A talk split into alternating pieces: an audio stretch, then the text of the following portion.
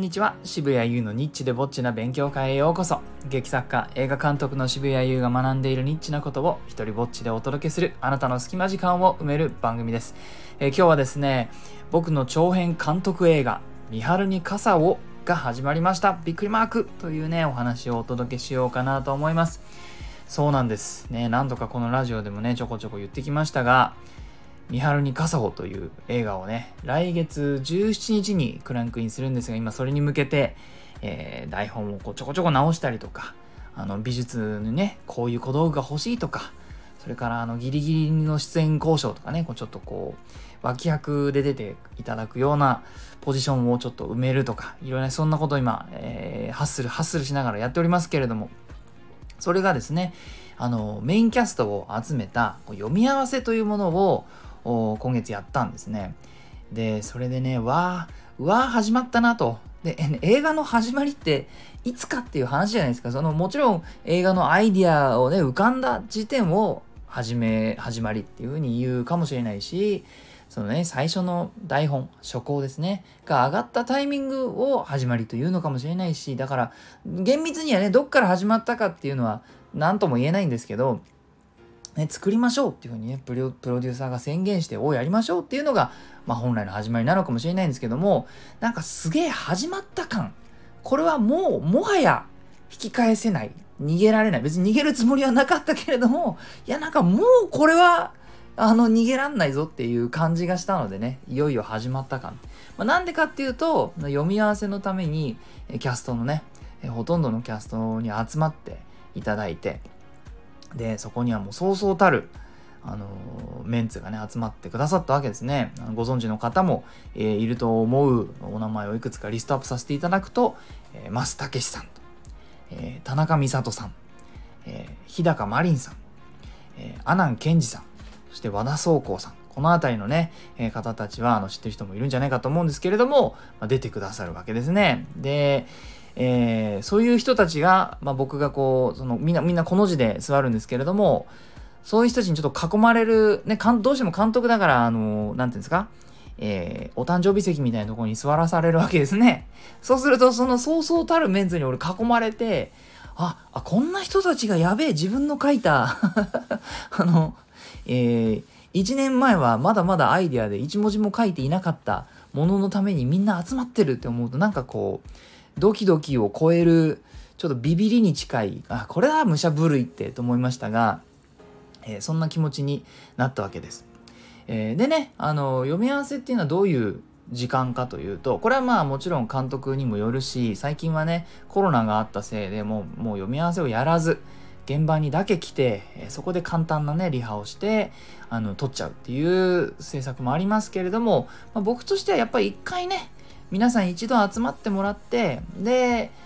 やるぞっていうのをなんとなくこう共通の認識として持つというか、その心の中でね「えいえいおう」ってやるような時間を持つっていうのはなんか大事なんじゃないかなと思うので、えーやりたいというふうにねプロデューサーたちにお願いしてこれをスケジュールしてもらいました。であの僕の場合は何をここで求めてるかというとあの皆さんがそれぞれ自分のキャラクターをねどう思ってるかっていうのを見せてもらう場所だっていうふうに僕は思ってます。その渋谷さんこういう風な方向で行こうと思ってますけど合ってますかっていうようなね、えー問いかけをしてもらうような時間でで僕はそれを見た上であのあなるほどこの方はこの辺りの前半の解釈はいいけれども後半がなんか違うなとかね逆もありましたしあなんかちょっと自分のイメージよりも笑顔が多いなとかうんと声の使い方がねちょっとなんか無理した声の出し方に聞こえるなとか、まあ、そういったことを僕は読み合わせ中にメモをして、えーリハがあったらリハのところでちょっとあの時こう思ったんですけれどもあれはどういう意図だったんですか？みたいな会話をする種を僕は仕入れる場所というふうな認識なんですね。で、えーそれを後で修正していくと。ちょっとすいません、試しにこういうことをやってもらえませんかとか。で、あの的確なね、質問をするためにも、あのちゃんとみんながどういうふうに読んでるかっていうのを聞く。まあ、そんな風なことを僕は思ってます。でですね、この読み合わせをややり終わった後にですね、もう読み終わってね最後の暗転とエンドロールっていう風にね、えー、読み上げてもらった後キャストのその半分ぐらいがですねこうすすり泣きをしていて皆さんその、まあ、自分俺が言うとちょっとなんか自分で言うのもあれなんですけど皆さん物語に感動してですねキャストからすすり泣きの声が聞こえたんですよみんなすっていう風にして泣いててうわーと僕はあの何て言うんでしょうね書き終わった時の感動みたいなのはあるしだけれどもそのじゃあ自分がこれからこれを作るために読み直すとかねやるけれどもそのじゃあ読み直す時に泣いたりとかしないんでそこまでその人の心にこうあなんていうのかな掴んだりとか涙腺を刺激するような作品かどうかっていうのはもしそうなったらいいなってのは思ってやるんですけども実際そうなるかどうかって確認するタイミングって意外とないんですよ。ね、もちろん人に読んでもらって感動したとかあの泣きましたみたいなこと言ってくれるけども実際見るっていうことはそんなになくてなのでこうやってキャストの皆さんがですねあのからあのスンスンスンスン声が聞こえるとおおとこんなにその力のあるものなのかと。力のあるものに力のある映画を作れる可能性を秘めてるんだっていうね。あのなんかあんまりもう準備に必死でさ あの、どう、ここ、このシーンどう撮るかとか、そういうの考えるのに必死で、あの、なんかもっと大事な部分をね、感じる時間っていうのはやっぱないんですよね。で、あまりにも、この、神聖な静けさ、みんながちょっとこう、すすり泣きをしてる静けさがあって、おちょっと、あのあ、ありがとうございました。そろそろ休憩しましょうかみたいなね、ことを言おうと思ってたんだけど、俺監督だけど喋っていいのかしらと思うような、そういう神聖な静けさがあったくらいで、いや嬉しかったですね。この今皆さんが共有している気持ちをあの観客の皆さんに届けることができればこれは勝ちだなというふうに、えー、確信した瞬間でございました。でですね、あの、その後、まあ、行ける人でちょっとね、飲みに行ったりとかしたんですが、その時にね、あの、いくつかまたこう自分が、嬉しいなこの作品本当に頑張って作らなきゃだなと思うお話がいくつかあったんでねそれをいくつかあのちょっとシェアして終わろうかなと思うんですがスタッフさんの一人でちょっと A さんって名前仮に名前を付けましょうその A さん、えー、のお話なんですけどもこの作品のタイトルにある「みはる」「みはるに傘をのみはるちゃん」っていうキャラクターはですね、えー、自閉症なんですね。でこのスタッフの A さんにはあの自閉症の家族がいるんです。でそれもあってその作品の描写とかリアリティについてはちょくちょくこの A さんにねどうかなこういう風な反応するかなとかこういう描き方変じゃないかなっていうのは、まあ、何度か聞いてフィードバックをもらってね、えー、進めてきたんですね。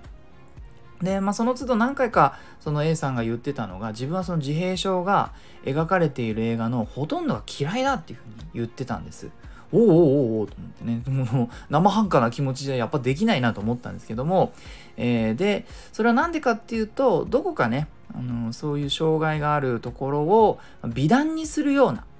ところが嘘くさくて嫌いだっていうふうにね言って実際がそうじゃないこともたくさんあるのにの美談にするようなところ、映画が多いからもうそういうの見ないんです。嫌いです。とかっていうふうに言ってたんですね。僕としては何としてもそれを避けたいなというふうに、えー、感じながら、書き直したりとかしてたわけですね。でこの A さんがその読み合わせの後の飲み会で、えー、この作品は自閉症がね変に美化せずちゃんと扱ってくれていると言って、まあ、涙を流してたそうなんですよ。で俺ね残念ながらそこにいなくて別ちょっと別のところに座ってたからかだからまた聞きの話なんですけれどもすごくね嬉しいなと思ったんです。あああの人が認めてくれたと思って、えー、なのでねちゃんと撮っていかなきゃなっていう。でこれ一つ目ででもう一つねあの助監督の、えー、人がですねあの家庭の事情でちょっと時間をこれこの映画にねちょっと作れそうに、えー、ないということでプロデューサーからね助監督さんに話が行った時にね断ろうと。っていうか一回断ったそうなんです。ちょっともうあの参加できませんと。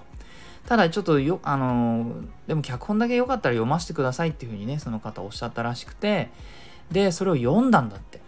うん、そしたらこれはやらないわけにはいかないと思ったんですよ渋谷さんというふうに話してくれて。あのこんなにねその愛を届ける人物がいる作品は僕は関わらないわけにはいかないっていうふうに言ったんですよ。もうなんだか涙が出そうでね。あそんななんかそんな風に感じてくれるっていうのも素敵だし確かにお酒はね入ってましたけれどもそれをちゃんと言葉にしてね僕に言ってくれたのもすごく嬉しくてえなんて素敵なことを感じてしかもそれを僕に伝えてくれるってなんだかもうものすごく嬉しくてねああそんな風に感じてくれたんだったらやはりこの作品は作ってね、え、その台本を読んだだけでそんなに感じてくれたってことはですよ。観客のね、えー、心にも響く可能性があるっていう証拠なのでね。えー、そして最後にね、あのー、共同プロデューサーでもあり、この世の撮影の監督をしてくれる早坂慎さんっていう、え、方がですね、この間ツイッターで、その読み合わせの後、その夜にツイートしてて、まあ、台本のね、写真と一緒にツイートをしていて、その時に、その最高のスタッフとあのキャストが揃ったと。で、えー、この、これはもう自分の最後の作品になってもいいっていうふうに言ってたんですよ。いや、かっこいいなと思って、なんかすごい嬉しくて、最後の作品になってもいいと思わ、思ってもらえるものを、まあ、自分はあの書くことができたし、これからね、えー、のまだ撮影撮ってもいい、撮ってもいないし、映画できてもいないんですけど、これからです。来月です。そして毎日朝から晩まで死ぬようなスケジュールですが、それをね、この時点で最後の作品になってもいいっていう風にね、あの、ベテランですよ。もう何年も、何十年も映画撮ってるような人に言わせることができたっていうのはなんかすげえ感動して、逆にね、あの、もうすごい そんなわけでもいろんな人の思いを背負ってクランクインに向かってるわけなんですけれども、ね。えー、まあ公開はだいぶ先で来年の11月くらいを目指しているんですが、まあその間スタイフでもね、ちょくちょく話題にしていけたらと思っています。ので、あの、興味を持った方はね、ちょっとその、これから僕の Twitter とかで、情報発信していくのでね、ちょっと注目していただ、言えない、注目していただけたらなと思っております。はい、えー、いいなと思ったらハートマークをタップしたりフォローしてください。Twitter もやってるので、よかったらそちらもチェックしてください。このスタイフでも自由に使って OK な、えー、上演料不要の日本初の一人芝居コレクション、モノローグ集穴、そして第2弾となる狭間は Amazon で好評発売中です。また、生きる力をテーマにした僕の戯曲集、底なしこの大冒険、狼少年立花も大型書店や Amazon で取り扱っています。サイン本はオンラインショップ渋々屋をチェックしてください。すべて、えー、の詳細は概要欄にまとめてあります。ではでは、渋谷優でした。